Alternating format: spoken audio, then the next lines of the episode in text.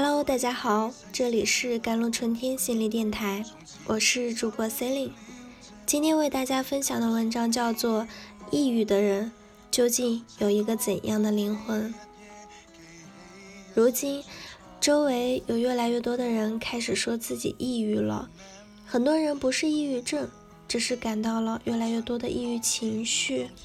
也有很多的确是抑郁症，需要进行专业的诊断。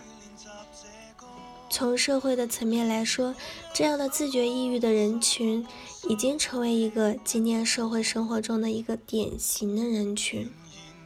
我的朋友小 A，北京著名高校毕业，家境一般，所以他从小就知道要靠自己的努力。他以优异的成绩考上了好学校，以优异的成绩毕业。然而，他有很强大的恐惧，对金钱的恐惧。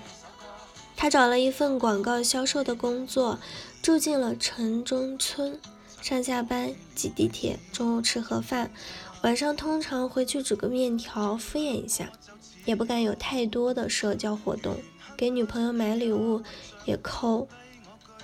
就这样省吃俭用，一个月的工资也所剩了无几。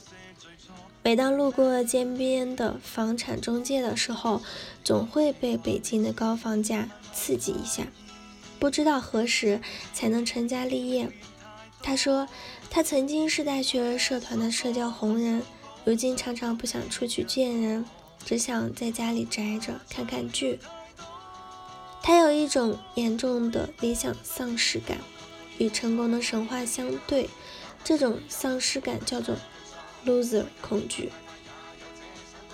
每个人都有梦想，但很少有人能实现它。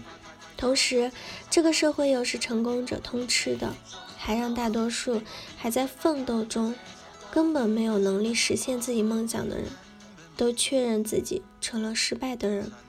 鼓励自由竞争、自我实现的社会文化，驱动人们成就自我。然而，其反作用力是把我们也甩进了对平凡、对失败的强烈否定中。有多少对成功、对财富新贵的宣扬，就有多少自我否定和自我苛责。我们的周围没有几个人是对自己满意的。这种自我不满意有两种方式可以发泄出来：对外是社会暴力事件上升，对内是自我否定。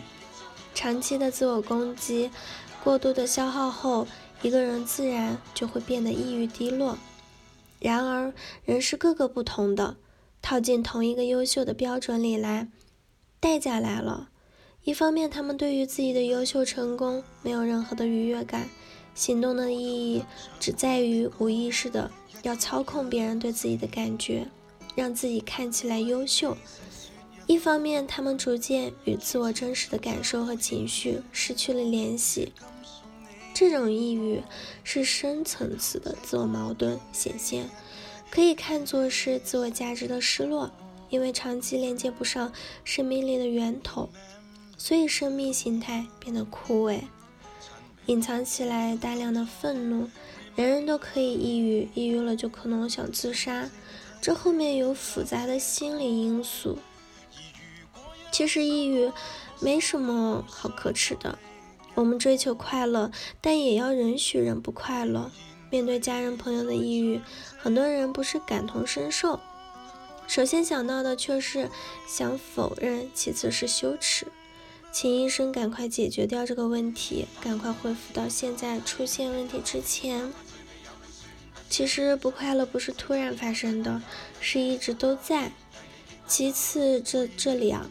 还是对精神失控的恐惧，人们对身体的疾病更能接受，对精神方面的失控感到很大的恐惧，因为身体有病，好像一台机器坏掉了，至少它是客观的，而人们往往把精神的我认为是自我本身，所以精神世界不受控制，就有一种我不像我，我控制不了我自己的羞耻。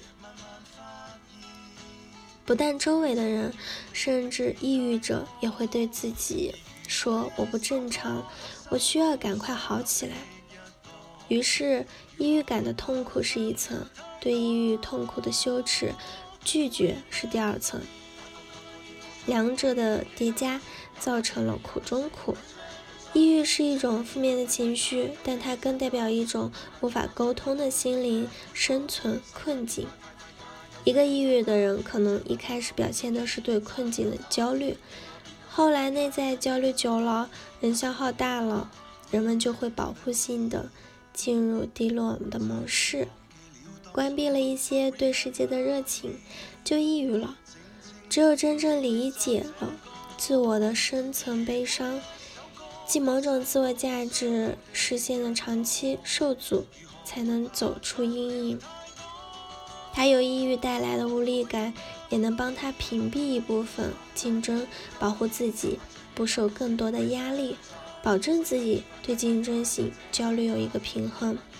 抑郁最终不会是你的标签，你并非完人，但可以选择允许自己做你自己。好了，以上就是今天的节目内容了。咨询请加微信 jlcity 幺零零幺，或者关注微信公众号“甘露春天微课堂”，收听更多内容。感谢您的收听，我是 c e l i n e 我们下期节目再见。